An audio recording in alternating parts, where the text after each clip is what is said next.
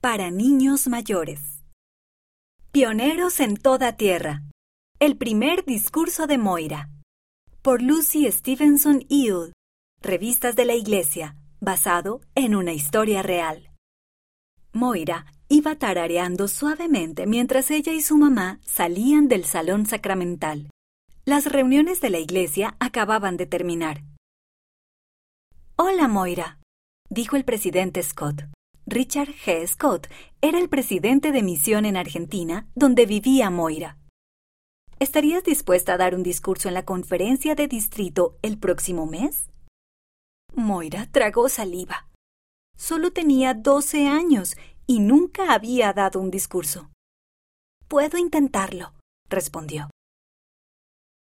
El presidente Scott sonrió. Gracias, lo vas a hacer muy bien. De camino a casa, después de la iglesia, el corazón de Moira le latía rápidamente. No sé si pueda hacerlo, dijo ella. El Padre Celestial te ayudará, le dijo su mamá. Él te ha ayudado a hacer cosas difíciles antes, ¿verdad? Moira asintió con la cabeza. El Padre Celestial sí la había ayudado anteriormente. Por ejemplo, cuando ella y su mamá se habían unido a la iglesia un año antes. Moira estaba entusiasmada de contarle a su mejor amiga, Dorita, acerca de su bautismo, pero cuando los padres de Dorita se enteraron, ya no las dejaron jugar juntas. Moira se sintió muy sola. Pero el Padre Celestial la ayudó a hacer nuevos amigos. En su primer domingo en la iglesia, vio a una niña de pie junto a la puerta. Hola, dijo la niña, soy Carmen. ¿Te quieres sentar conmigo? Al poco tiempo, Carmen y Moira se hicieron buenas amigas. Moira tendría que ser valiente para hablar en la conferencia de distrito, pero sabía que podía hacerlo con la ayuda del Padre Celestial. Durante las siguientes semanas, Moira se esforzó mucho para preparar su discurso.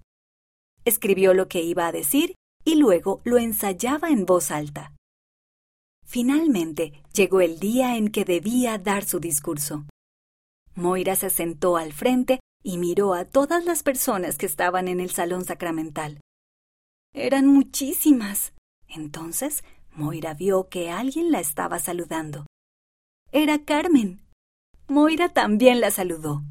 Ver a su amiga entre la congregación la hizo sentir un poco mejor. Cuando llegó su turno, Moira se acercó hasta el micrófono. Respiró hondo y luego dio su discurso. Al principio, la voz le temblaba, pero podía sentir que el Espíritu Santo la ayudaba.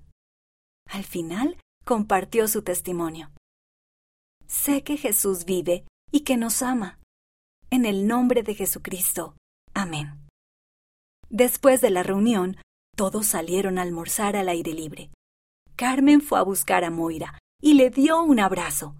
Lo hiciste muy bien, le dijo. Gracias, tenía miedo, pero el Padre Celestial realmente me ayudó. Moira sonrió.